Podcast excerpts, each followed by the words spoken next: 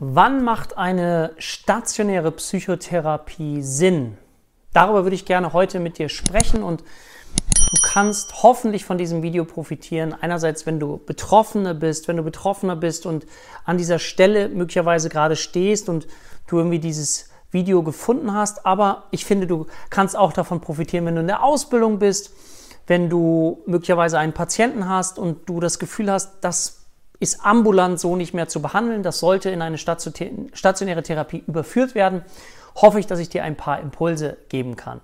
Mein Name ist Dirk, Dirk Schippel. Ich bin Inhaber der HPA Heilpraktiker Akademie Deutschland und wir haben es uns zur Aufgabe gemacht, gemeinsam mit unseren Schülern und auch Absolventen psychisches und körperliches Leid in Deutschland zu minimieren. Also einen Einfluss darauf zu haben, dass vielleicht Menschen nicht mehr so häufig stationär behandelt werden müssen, weil sie möglicherweise durch die Wartezeiten nicht frühzeitig ambulant behandelt werden konnten oder einfach so tief in die Verzweiflung gekommen sind, dass sie diese Hilfe benötigen.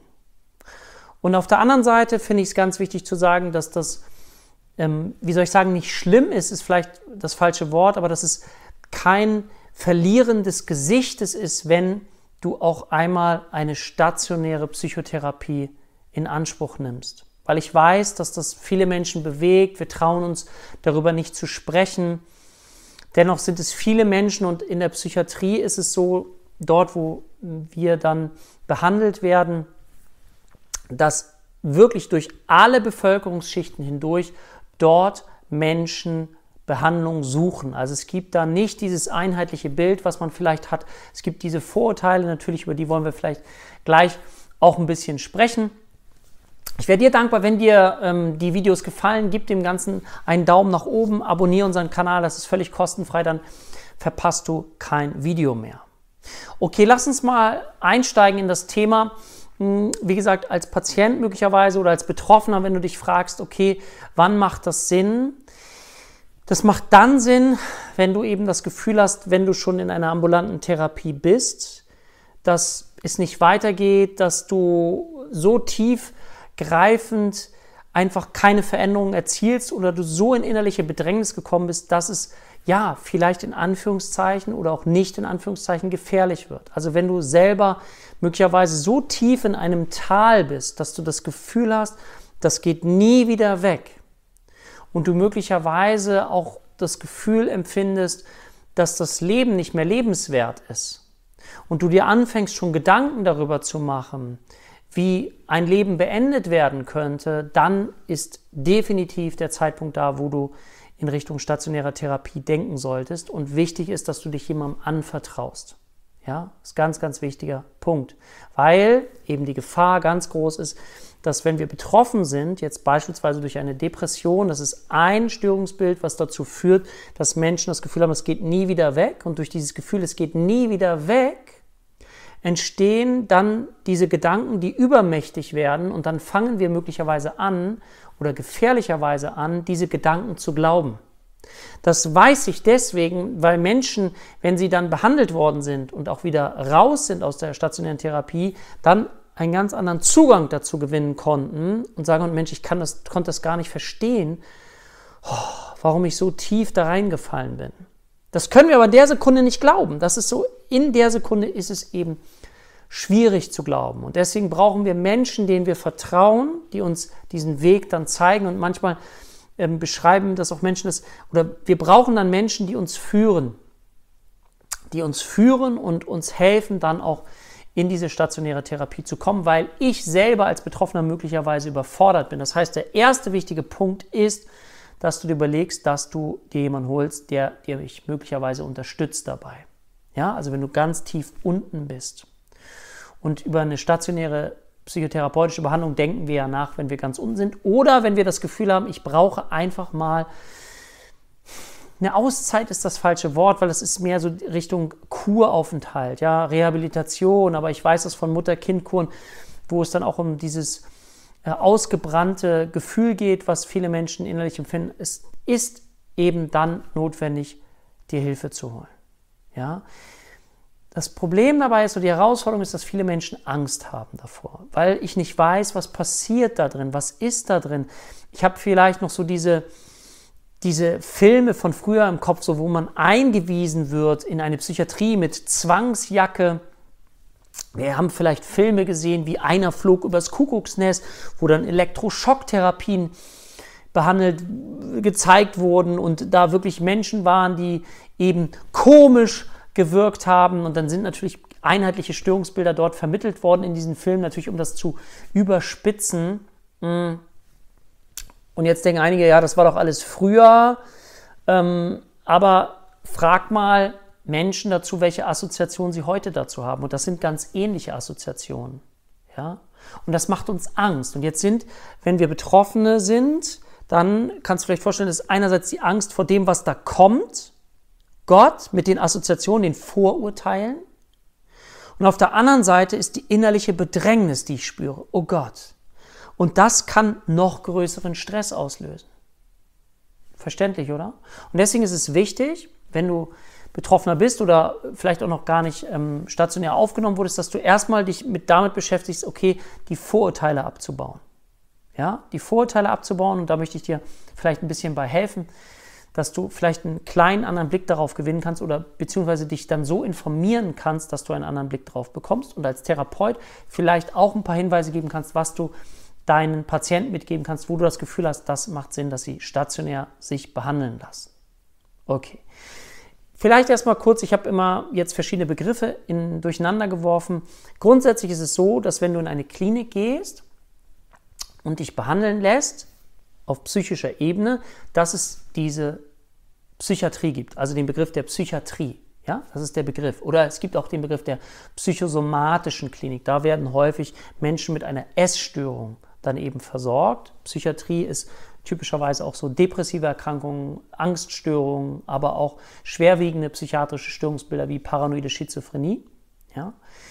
Dort ist es dann so, dass es einerseits eben die Psychiater gibt. Psychiater sind Mediziner, die eine Psychotherapie-Ausbildung auch noch haben können. Das haben die meisten. Aber vom Grundsatz her ist es auch so, dass die sehr stark spezialisiert sind auf das Thema Medikamente. Psychopharmaka. Und jetzt denkst du vielleicht, Psychopharmaka, oh mein Gott, das verändert meine Persönlichkeit. Die machen alle abhängig und so weiter und so weiter. Und auch hier ist es wichtig zu differenzieren. Es gibt Medikamente, wenn wir jetzt zum Beispiel sowas wie Valium nehmen, Benzodiazepine, Tavor vielleicht schon mal gehört, wo ganz klar die Gefahr da ist, dass jemand nach mehrwöchiger Einnahme abhängig wird. Dann gibt es andere Medikamente wie beispielsweise Antidepressiva, die keine Abhängigkeit erzeugen. Jetzt werde ich, weiß ich, gibt es einige Kritiker, doch, man muss doch auch das Psychische mit einbeziehen und so weiter. Ja, aber nicht die, das Abhängigkeitspotenzial, was ich meine, wenn wir eben von Valium sprechen. Das sind andere Abhängigkeitspotenziale, die ich natürlich jetzt hier nicht intensiv äh, beschreiben kann, aber wichtig dabei ist, eben wieder immer im Sinne eines Risiko-Nutzen-Verhältnisses abzuwägen, was könnte jetzt hilfreich sein. Und ich weiß und kenne die Diskussionen um das Thema Psychopharmaka. Ja, ich kenne auch die Studienlage. Und da ist man manchmal so interessant, dass bei Antidepressiva, wenn man die Studienlage liest, Mensch, dass äh, es Studien gibt, wo Placebos gar nicht so viel schlechter wirken als Antidepressiva. Okay. Nichtsdestotrotz kann es eben sein, dass wir eben genau schauen, was könnte die Person brauchen und dann kann es eine Krücke sein. Eine Krücke, wenn jemand sich das Bein gebrochen hat, dann würdest du den doch auch hoffentlich, würdest du ihm Krücken geben, du würdest ihm Gips geben und deswegen finde ich es ganz wichtig, dass du, auch wenn du Angehöriger bist, dich dahingehend einerseits informierst, aber dich ein bisschen zurückhältst und schaust, was ist möglich für den Betroffenen selbst. Auch für dich jetzt, wenn du Betroffener bist, dass du für dich entscheidest, kannst du dir vorstellen, Medikamente, Klammer auf, vorübergehend einzunehmen? Oder sagst du nein, also sich damit schon mal auseinanderzusetzen, weil davon möglicherweise schon abhängen kann, in welcher Klinik du besser aufgehoben bist. Also für mich, und das möchte ich so betonen, gibt es da kein richtig und kein falsch, sondern es ist eine individuelle Entscheidung und deswegen frag dich das, okay. Wenn du keine Ahnung hast, ist es wichtig, dass du dich darüber informierst, dich beliest, mit Menschen sprichst, mit Betroffenen sprichst und einfach schaust, okay, kann ich mir vorstellen, Psychopharmaka einzunehmen, ja oder nein? Wenn du sagst ja, dann ähm, kannst du beispielsweise auch Unikliniken, also dann hast du eine größere Möglichkeit, Psychiatrien in Anspruch zu nehmen. Wenn du dich dagegen weigerst, kannst du auch in äh, einer Psychiatrie, in jeder Psychiatrie natürlich ähm, sein, aber dann können möglicherweise andere Konzepte, sowas wie anthroposophische Kliniken oder Kliniken, die einfach einen ganz anderen Anspruch haben, möglicherweise hilfreicher sein. Wie gesagt, und mir geht es nicht um eine Wertung. Ich möchte das aus diesem Video unbedingt raushalten. Und ich weiß, da gibt es ganz unterschiedliche Meinungen zu. Ähm, also, Psychiatrie, psychosomatische Klinik. Mhm. Gleichzeitig weiß ich, dass viele Menschen Schamgefühle auch haben. Ja? Schamgefühle gegenüber Freunden, das auszusprechen oder Bekannten. So. Und woran liegt das? Weil wir eben Vorurteile haben. Sagst du vielleicht, nee, ich habe doch keine Vorurteile. Ähm, ich möchte dir kurz ein Bild mitgeben, was für mich im Studium sehr prägend war. Und zwar hat unser Professor uns mal ein Beispiel gegeben und hat gesagt, stellen Sie sich mal vor, Sie haben Kinder und Sie möchten abends mit Ihrem Partner, mit Ihren Partnerin mal wieder ins Kino gehen. Haben Sie lange nicht mehr gemacht. Und jetzt ist es so, dass Sie sich einen Babysitter engagiert haben. Ja, von so einer Agentur gibt es so eine Babysitter-Agentur, haben so einiges Gutes gehört. Und jetzt äh, ist der Tag naht und der Kinoabend wartet und der Babysitter, Babysitterin kommt zu ihnen und sie freunden sich kurz, also freuen, anfreunden, man macht sich kurz bekannt und erzählt ihnen noch kurz die Geschichte, dass er vor ganz kurzem, er humpelt leicht noch und sie fragen nach, äh, du fragst nach und er erzählt, ja, ich habe mir vor einiger Zeit ganz kompliziert das Bein gebrochen, hatte da auch Schrauben drin und deswegen humpel ich noch. Ich hatte den Gips und ja, hat erzählt so ein bisschen und ihr denkt schon so innerlich, ja, ich gucke auf die Uhr, wir müssen aber los, interessante Geschichte. ähm, wir kommen nachher wieder, wir freuen uns, wenn es den Kindern gut geht, sie schlafen und alles gut gelaufen ist. Bis später und tschüss. So. Und jetzt geht ihr ins Kino und es war ein toller Abend. Es war mal wieder ein Paarabend. Viele kennen das gar nicht mehr, die Kinder haben. Und Kinos sind jetzt wieder auf. Und jetzt ist es so, nach ein paar Wochen später denkt ihr, oh, das war so schön, lass uns das nochmal machen. Ja, lass nochmal so einen Abend machen. Und ihr ruft wieder die Agentur an und die Agentur bringt wieder jemanden, nicht den gleichen Babysitter, es kommt diesmal jemand anders und auch mit dem kommt ihr kurz ins Gespräch. Und dieser Mann, diese Frau erzählt euch, dass sie vor kurzem äh, entlassen worden ist aus der Psychiatrie und eine schwere Depression hatte. Und jetzt kannst du ja mal schauen, was das mit dir macht. Wenn ich das auf Vorträgen mal so als Beispiel nehme, dann hm, bin ich da schon bei Menschen und merke da so ein kleines betretenes Schweigen, wenn wir uns selber fragen, ja, da haben wir Vorteile. Gerade die Menschen, die eben keine Ahnung davon haben. Also Vorurteil ist ja ein schnelles Urteil, was ich mir bilden darf und muss, wenn ich keine anderen Daten habe, wenn ich keine anderen Fakten habe. Und ich bewege mich ja auch äh, mit Menschen, die nicht diese Datenlage, Faktenlage haben wie du vielleicht, der sich dafür interessiert und der jetzt schon ganz viel darüber weiß. Aber ganz klar ist, dass diese Menschen dann eben zeigen, ja, wir haben Vorurteile. Okay.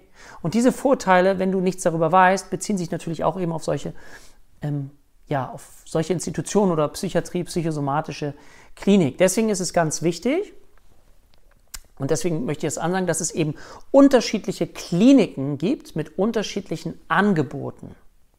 Ja, das ist ganz wichtig. Also es gibt auf der einen Seite eher so die Unikliniken, wo vielleicht eher, eher, kann mich jemand gerne korrigieren, so Standards ablaufen, so wie ich sie kennengelernt habe, dass eben die medikamentöse Therapie im Vordergrund steht. Dann es bestimmte Behandlungsmöglichkeiten gibt, wie zum Beispiel Entspannungsverfahren oder auch Achtsamkeitsverfahren, aber eher Entspannungsverfahren habe ich kennengelernt. Äh, progressive Muskelentspannung in Psychiatrien hm, wird das eher äh, so fokussiert. Und was viele beschreiben, dass eher die Dichte an Psychotherapie-Sitzungen so ja, ich sag mal, vielleicht 50 Minuten, vielleicht auch nur 30 Minuten dann pro Woche sind, was viele häufig etwas wenig empfinden. Und dann gibt es sowas wie Hydrotherapie, also Wassertherapie, Kneipkuren morgens, eine Tagesstruktur, hm, die dort angelegt ist. Aber mein Eindruck, mein persönlicher Eindruck ist, dass eben die medikamentöse Therapie da so im Vordergrund steht.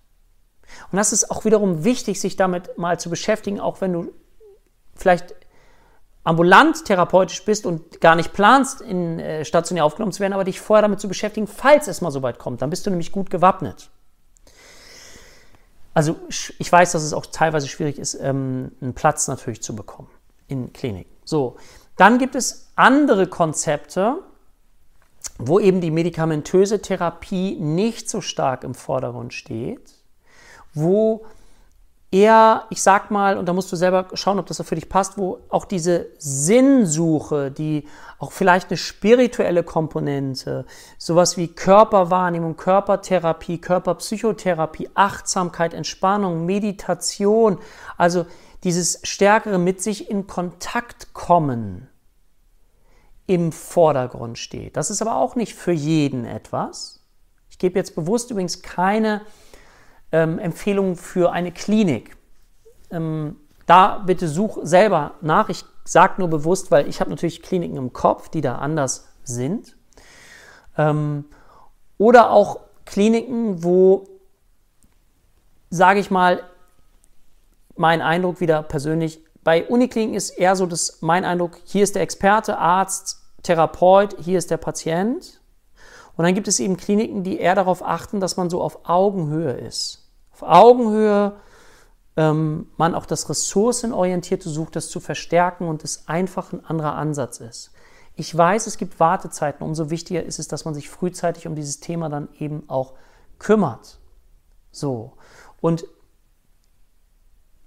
ja, wie soll ich das sagen? Ich will da eben bewusst keine Wertung mit reinbringen. Ich habe natürlich persönlich auch einen Favoriten für das, was ich mich entscheiden würde. Aber wie gesagt, es ist nicht für jeden was. Also der eine profitiert eher davon, der andere davon. Deswegen ist es wichtig, sich heutzutage auch mal auf Homepages umzugucken und auch mal Bewertungen zu lesen und möglicherweise auch nach Betroffenen zu suchen oder mal zu fragen, gibt es die Möglichkeit, auch mit Betroffenen in Kontakt zu kommen, vielleicht auch anonym, weil ja Datenschutz wichtig ist. Aber gerade durch Bewertungen kann man da viel rausfinden oder auch mal nachfragen, welche Erfahrungen da so gemacht worden sind. Ja? Und was ich eben vermeiden möchte, ist, dass du möglicherweise aufgrund der Dichte und der Vielzahl an Fällen ähm, dann das Gefühl entwickelst, dass du vielleicht, und das beschreiben Menschen manchmal, dass sie das Gefühl haben, ich fühlte mich wie auf so einer Verwahrungsstation. Also da war, wurde halt gewartet, bis Medikamente greifen. Ähm, und mehr gab es da eigentlich nicht so sehr. Ja? Gut, also ich gucke mal hier so, ich habe mir so ein paar Ideen gemacht. Ganzheitliche Kliniken habe ich eben gemacht, wo andere Sachen noch im Vordergrund stehen. Hm, es gibt auch eine Klinik, die habe ich in einem anderen Video schon mal benannt, deswegen äh, kann ich sie hier auch nochmal benennen.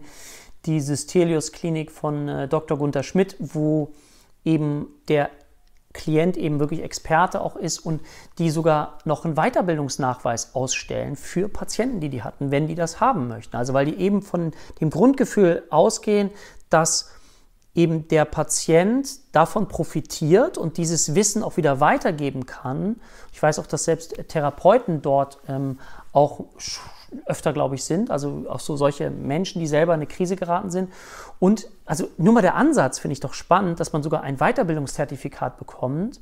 Das ist doch ein ganz anderer Ansatz, als zu sagen, ich bin krank und jetzt werde ich auch noch stationär untergebracht und das ist puh, nagt an meinem Selbstbewusstsein, sondern auch da das umzudrehen, zu sagen, ja, Du bist jetzt da, du bist der Experte für Lebenswelt, wir haben Experten für die Prozesse und dadurch lernst du ja was, du erwirbst Wissen, was du selber für dich nutzen kannst und möglicherweise dann eben auch wieder für andere Menschen nutzen kannst. Ja? Gut, also wichtig nochmal, vielleicht als Abschluss zu diesem Video, ich möchte dich einladen, einerseits als Betroffener, kümmere dich jetzt schon mal frühzeitig darum, um welches Konzept zu dir passen könnte, was dir helfen könnte. Frag nach den Wartezeiten für die Klinik, die für dich in Frage kommt. Und auf der anderen Seite als Therapeut würde ich dir empfehlen, dass du auch eine Liste von äh, Krankenhäusern hast, wo du selber die Wartezeiten kennst, wo du weißt, wenn du das Gefühl hast, ein Patient kommt nicht mehr klar, ihm Hilfestellung an die Hand geben kannst. Und da ist es ganz interessant, es kann eben sein, dass du eben auch schauen musst, okay, ist jemand gesetzlich versichert, privat versichert, dann ist es sinnvoll, dass der vielleicht auch mal weiter weg untergebracht ist nicht so große Nähe zur Familie? Oder ist es sinnvoll, die Nähe zur Familie nicht zu gefährden? Das sind ganz viele Aspekte, deswegen lohnt es sich eben mehrere eben zu sammeln. Ich weiß, das ist ein sehr sensibles Thema, nichtsdestotrotz wollte ich das auf jeden Fall einmal aufnehmen, weil ich glaube, dass es wichtig ist, auch da wieder von der Ohnmacht in der Eigenmacht zu kommen und zu sagen, okay, das möchte ich gern mich frühzeitig darum kümmern, falls ich mal in so eine Situation komme und ich finde, dafür lohnt sich das. Okay, vielen Dank, dass du mir zugehört hast. Ich freue mich auf dich für das nächste, also auf das nächste Video und sage für heute Tschüss, dein Dirk.